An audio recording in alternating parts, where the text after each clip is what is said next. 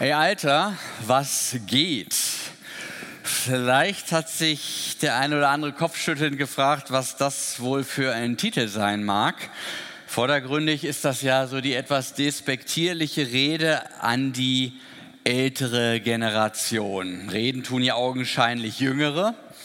Und das passt natürlich augenzwinkernd zu unserem Blick auf das fünfte der zehn Gebote. Du sollst Vater und Mutter ehren. Allerdings hat unser Gottesdienstteam da noch einen etwas tieferen Blick gewagt. Immerhin sprechen die zehn Gebote ja erwachsene Menschen an. Es geht also nicht so sehr um die Frage, wie Teenager ihren Eltern begegnen, auch wenn das bei der Erziehung in der Vergangenheit immer gerne instrumentalisiert worden ist, sondern es geht darum, wie wir Erwachsenen mit unseren dann entsprechend ja schon deutlich alt gewordenen Eltern umgehen.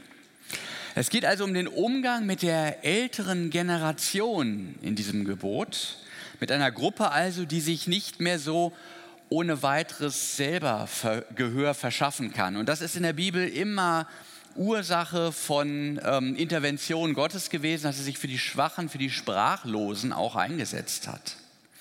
Und wenn wir darüber nachdenken, dann hängt natürlich viel davon ab, wie wir insgesamt unser Älterwerden verstehen und wie wir dazu stehen. Hinter dem Gebot steckt dann auch die Frage, wie wollen wir eigentlich alt werden? Und was muten wir denen zu, die das schon sind? Ihr Alter, was geht? Fragt also auch, was eigentlich geht im Alter. Wie sich das anfühlt und was wir von denen heute schon lernen können, die aus dieser Perspektive authentisch zu berichten wissen, wie wir es gerade eben auf unserer Couch getan haben. Wir fragen um ihretwillen, wir fragen aber auch um im Interesse der jüngeren Semester nach. Das fünfte Gebot bringt eine Besonderheit mit sich, die die anderen Gebote nicht haben. Ich lese uns das einmal vor. Da heißt es, du sollst deinen Vater und deine Mutter ehren auf dass du lange lebst in dem Land, das dir der Herr dein Gott geben wird. Haben Sie es bemerkt? Es enthält eine Verheißung. Es verspricht dem, der es beachtet, eine Perspektive der Nachhaltigkeit, könnte man sagen, dass er lange in dem Land lebt, das ihm der Herr sein Gott schenkt. Und der umsichtige Umgang zwischen den Generationen verspricht also Nachhaltigkeit, ein, ein, gesellschaftliches Gefüge, was Stabilität bringt. Denn umgekehrt gilt ja, keine Generation lebt für sich allein und es wird sich rächen, wenn wir so tun, als ob das doch der Fall wäre. Wir sehen heute beispielsweise sehr klar, dass wir nicht auf Kosten unserer Kinder Schulden auf Schulden aufhäufen können ähm, und gesamtgesellschaftlich ein Leben auf Pump führen dürfen. Das gilt für den verbrauchenden Umgang mit fossilen Brennstoffen, ebenso wie mit der achtlosen Zerstörung unseres Lebensraums. Auf diese Weise zerstören wir die Lebensgrundlagen der kommenden Generation. Keine Generation lebt für sich allein, bedeutet aber auch, es rächt sich, wenn wir den Generationenvertrag ignorieren, der unsere Kindheit behütet hat. Es rächt sich, wenn wir so leben, als ob wir uns uns selber zu verdanken hätten und nicht unseren Eltern. Bei allen Fehlern, die sie gemacht haben mögen, und jeder, der Vater oder Mutter ist, weiß, zu welchen Fehlern Eltern in der Lage sind. Bei allen Fehlern bleibt auch mindestens das, dass sie uns gezeugt bzw. geboren haben und danach auch manches Opfer gebracht, damit wir heute die sein können, die wir nun mal geworden sind. Und das ist heilsam, das auch erstmal anzuerkennen, bevor man sich an all den Defiziten reibt, die es möglicherweise zu beklagen gibt. Jemanden zu ehren bedeutet ihm Gewicht beizumessen. Die Eltern zu ehren bedeutet zunächst einmal anzuerkennen, dass sie in unserer Geschichte Gewicht haben. Dass dadurch niemand das durch niemanden aufgehoben werden kann.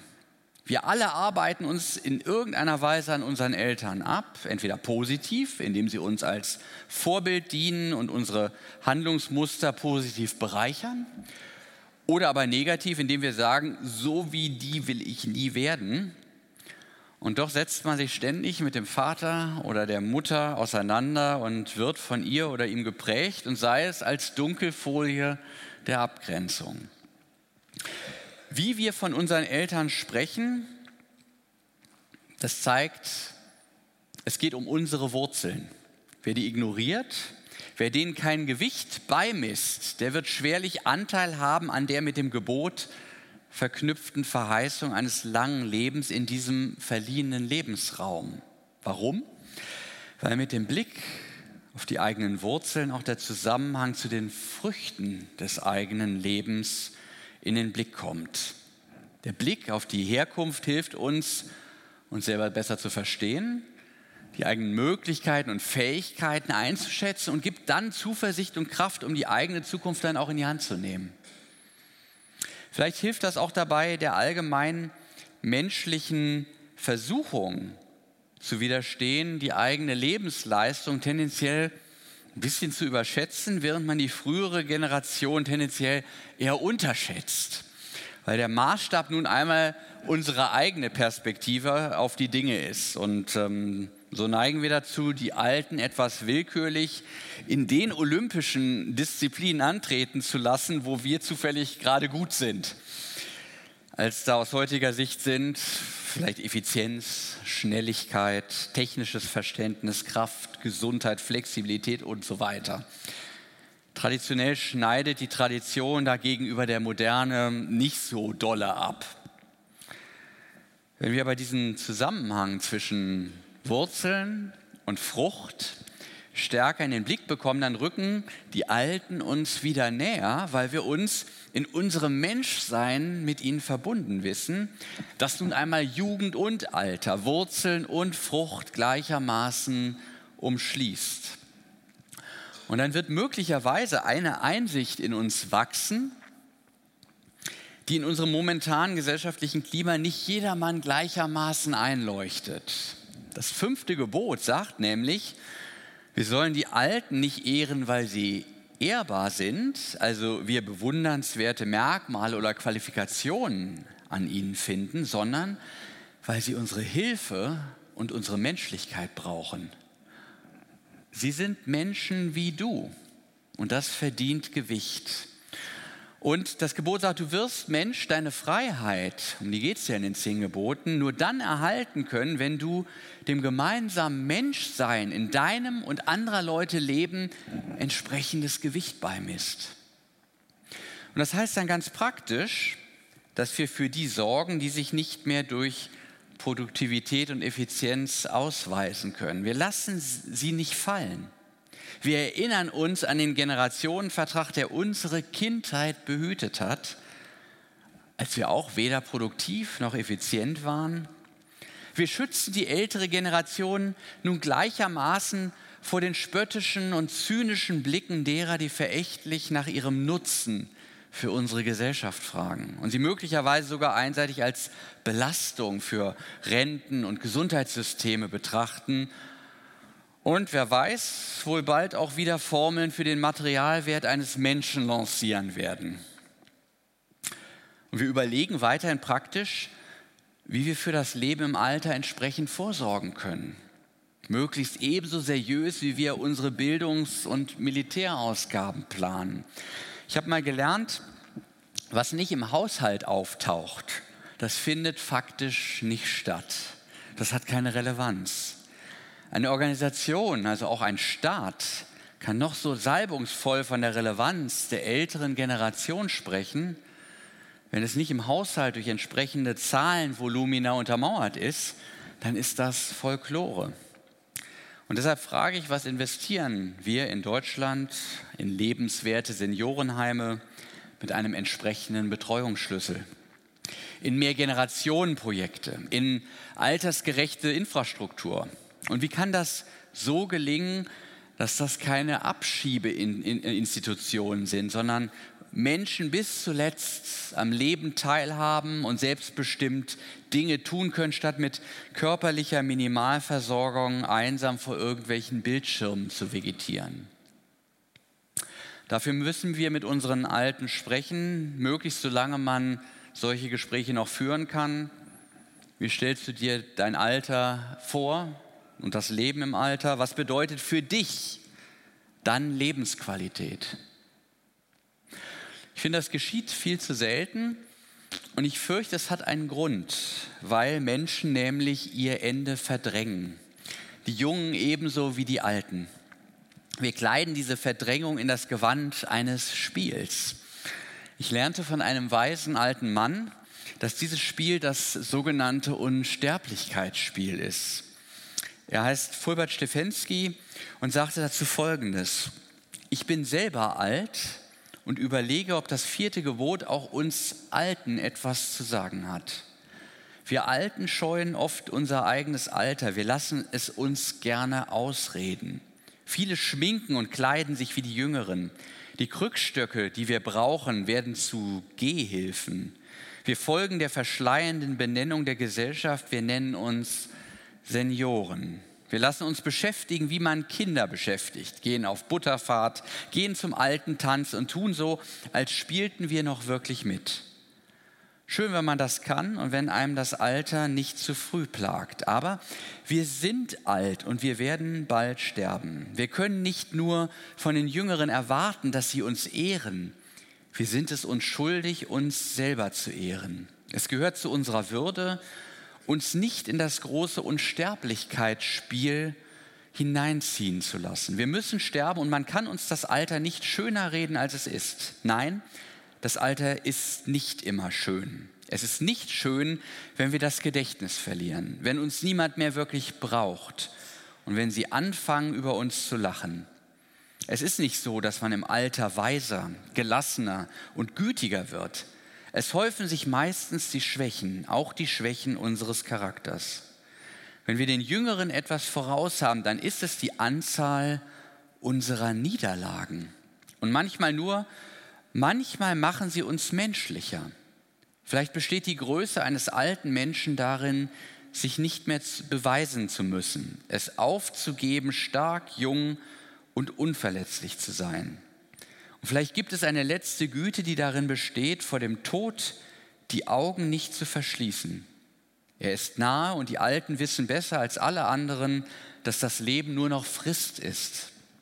Die Alten sollen nicht geehrt werden, weil sie so ehrbar sind, sondern weil sie es brauchen, weil sie, je älter sie werden, umso mehr zu den Geringen im Lande werden. Für diese aber treten die Gebote Gottes ein. Also Stefensky schlägt vor, dass wir uns und unsere Lebenssituation selber ehren, indem wir sie ehrlich anschauen.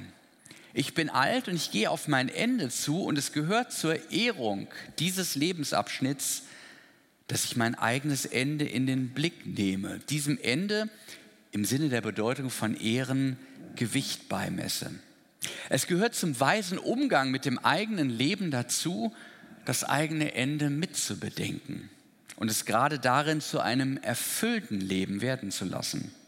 Naja, und wer jetzt denkt, das ist aber ein unangenehmer Gedanke irgendwie, der, das äh, finde ich jetzt irgendwie komisch, da würde ich sagen, lass uns mal an unsere Schulzeit zurückdenken. Nicht? Bei Klassenarbeiten, da hat der Lehrer so zehn Minuten vor dem Ende gesagt, bald ist das Abgabeschluss. Und dann wusste man als Schüler, ich werde mich jetzt im Zweifelsfall nicht mit irgendwelchen Details aufhalten. Ich werde keine neuen Girlanden stricken, sondern dafür sorgen, dass das Grundgerüst und die Anforderungen der Arbeit erfüllt sind. Dass das Ding irgendwie fertig wird und die wichtigen Punkte getan. Niemand würde auf den Gedanken kommen, dass der Lehrer mit solchen Hinweisen aber eine üble Spaßbremse sei und schlechte Stimmung verbreitet, sondern er möchte uns die Gelegenheit bieten, eine Sache zum Abschluss zu bringen, sie zu veredeln. Und sich selbst als alter Mensch zu ehren bedeutet nach Stefensky diese Begrenztheit seines Lebens anzunehmen und ich sag mal Dinge rund zu machen, statt so zu tun, als ob das Ganze nie ein Ende hat und wir ewig stark und gesund und, und wahnsinnig produktiv wären. Nein, sind wir nicht. Keiner von uns hier im Saal. Wir mögen an unterschiedlichen Stellen auf dem Zeitstrahl unseres Lebens stehen. Aber dieses Abnehmen der eigenen Leistungsfähigkeit das Angewiesensein auf andere, das wird uns alle ereilen. Und ich finde, das gibt dem Gebot, du sollst Vater und Mutter ehren, noch einmal eine andere Facette. Wir haben ja auch einen Vater im Himmel, von dem es im Neuen Testament heißt, dass er sozusagen die Blaupause auch für alle menschliche Elternschaft sei. Tja, das lohnt sich doch mal zu gucken, wie ist denn der so? Dieser Vater im Himmel hat, als er uns erschaffen hat, interessanterweise nie den Anspruch gestellt, dass wir uns wie so dahergelaufene Akkordverarbeiter in unserer Leistung messen lassen müssten. Vielmehr sind wir als seine Kinder erschaffen, geliebt um unserer selbst willen, als Gehilfen der Freude, wie es im Neuen Testament heißt. Was heißt das? Sollen wir jetzt gar nichts machen? Nein, nein, so ist es auch nicht. Gott schafft ja sein Reich. Wir beteiligen uns am Entstehen dieses Reiches, wenn wir unser Leben im Vertrauen auf ihn führen. Und Reich Gottes bauen kann man dementsprechend, egal ob man jung oder alt ist. Es hat mich immer beeindruckt, wenn mir alte Menschen in der Gemeinde gesagt haben, ich kann zwar nicht mehr aktiv mithelfen, aber ich kann beten. Und ich fand von dieser Haltung ging stets eine große Souveränität aus ja, Menschen in großer Tiefe verstanden, woraufhin Menschsein letztlich angelegt ist, auf eine Beziehung mit dem Vater im Himmel und auch mit den Mitmenschen. Und das Gebet ist natürlich keine Altersfrage. Damit ehren wir unseren Schöpfer und letztlich auch uns selbst. Es hat eine ganz andere Würde als die Teilnahme an diesem Unsterblichkeitsspiel, wo man krampfhaft den Schein ewiger Stärke und Produktivität aufrechterhält. Ich finde, wir haben das auch nicht nötig. Wir können in Würde schwach werden, weil wir einen starken Gott haben. Auf ihn können wir uns verlassen. Und wenn die jüngere Generation auch aus diesem Vertrauen zu leben versteht, dann wird sie die Alten nicht nur mit mehr Verständnis und Fürsorge begleiten. Sie wird dann darüber hinaus auch verstehen, dass sich hierin ein bewundernswerter Entwicklungsschritt in unserer Menschwerdung vollzieht. Es ist ja anscheinend eine große Zumutung für uns Menschen anzuerkennen, dass wir durch unsere abnehmenden Kräfte auf andere angewiesen sind. Ich erinnere mich aus der Krankenhausseelsorge immer wieder Gespräche gehabt, wo Leute sagen, ich falle hier Leuten zur Last, ich kann gar nichts selber machen, ähm, ich weiß gar nicht, wozu ich da bin. Und da finde ich, ist es hilfreich, sich klarzumachen, wir sind immer angewiesen auf andere. Ähm, Menschenleben ist Leben in Gemeinschaft und auch der einsamste Wolf wird irgendwann merken, er ist ein Rudelwesen. Von der Wiege bis zur Bahre. Wir leben letztlich alle von der Liebe und von der Solidarität anderer. Als Baby bei unseren Eltern ganz offensichtlich, als Erwachsene aber auch in Partnerschaft, in Freundschaften und dann wieder als hilfsbedürftige Senioren. Verstehen Sie mich nicht falsch, Individualität ist was Großartiges, was Tolles. Und wer mich kennt, weiß, dass ich das durchaus zu zelebrieren in der Lage bin. Aber ich weiß auch, es ist letztlich ein Schönwetterphänomen. In der Krise leben wir aus der Gemeinschaft. Und das entscheidende Kraftwerk für die Liebesenergie in diesen Gemeinschaften, das scheint mir der Vater im Himmel zu sein, indem wir ihn nämlich ehren.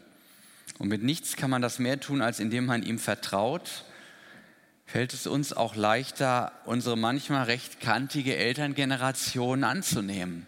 Warum? Der Glaube erlaubt es, mit nüchterner Barmherzigkeit auch die eigenen Begrenzungen wahrzunehmen. Und wer die vor Augen hat, der verliert diesen verqueren Ehrgeiz, die Fehler des Nächsten über Gebühr aufzublasen und ihn ständig nach seiner Leistung beurteilen zu müssen. Ich finde, wir haben genug Leistungsgesellschaft, wir bräuchten mehr Gnadengesellschaft. Und dabei hilft der Glaube. Wenn ich weiß, was Gott bei mir alles zu ertragen hat, dann schaue ich generell viel ja milder auf meine Mitmenschen. Es gibt in diesem Zusammenhang beim Propheten Maleachi eine Vision von einem endzeitlichen Propheten, einem neuen Elia heißt es, der das Volk vor schlimmsten Verwerfungen bewahren soll. Und da heißt es, da gibt es diesen Satz, der soll das Herz der Väter bekehren zu den Kindern und das Herz der Kinder zu den Vätern. Ich habe den Eindruck, damit ist Jesus gemeint. Er hat seinen Zeitgenossen Gott als himmlischen Vater gepredigt, zu dem er mit allem kommen kann, was einem auf dem Herzen ist. Und er hat gleichzeitig als Sohn dieses Vaters am Kreuz für die Versöhnung mit seinen Kindern gesorgt. Und ich sehe darin auch eine Verheißung für den latenten Generationenkonflikt, den es immer in jeder Generation gibt. Jeder ringt damit auf seine Weise. Und es gibt ja dieses Sprichwort, kleine Kinder, kleine Sorgen, große Kinder, große Sorgen. Und dann dachte ich, möglicherweise kann man das auch mal umkehren auf die irdischen kleinen Eltern und den großen himmlischen Vater, der ja auch wie eine Mutter ist. Vielleicht fällt es uns schwer, unsere irdischen Eltern zu ehren, weil unsere Beziehung zu unserem himmlischen Vater oft so abgekühlt ist. Dann könnte eine Erneuerung unserer Gottesbeziehung der Schlüssel sein, um auch Versöhnung mit den eigenen Eltern möglich zu machen, also die Kraft dazu zu bekommen. Also das erste Gebot quasi als Schlüssel, um das fünfte überhaupt halten zu können. Ey Alter, was geht? Da geht viel, sagt Gott, mehr als du denkst. Schau auf das Kreuz. Versöhnung zwischen Eltern und Kindern ist möglich. Und auf uns selbst und unsere Zukunft im Alter bezogen, was geht im Alter? Viel hängt davon ab, dass wir statt zu verdrängen, unserem Älter und Altwerden die Ehre geben. Wenn das die Älteren und auch die Jüngeren von ihrem Punkt im Leben aus tun, ich glaube, dann geht eine ganze Menge. Amen.